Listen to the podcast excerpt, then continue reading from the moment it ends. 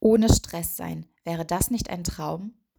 Ich mag den englischen Begriff stressless, weil man ihn nicht nur so verstehen kann, dass etwas entspannt ist, also ohne Stress, sondern weil er auch eine Aufforderung sein kann. Stressless oder übersetzt, hör auf, Stress zu machen. Wie ist es denn jetzt? Haben wir Stress oder machen wir Stress?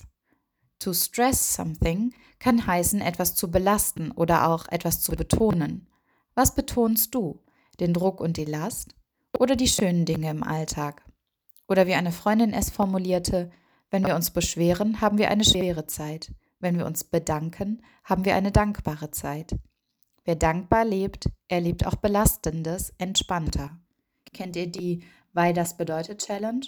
Mit diesem Satz kommt man dem Dankbaren auch in der Last auf die Spur. Zum Beispiel, ich bin ehrlich gesagt auch für den Stress durch meine vielen Projekte dankbar, weil das bedeutet, dass ich an vielen Stellen etwas bewegen und meine Gaben einbringen kann. Und schon stresse oder betone und schon stresse oder betone ich etwas anderes. Und du, für welchen Stress kannst du danken?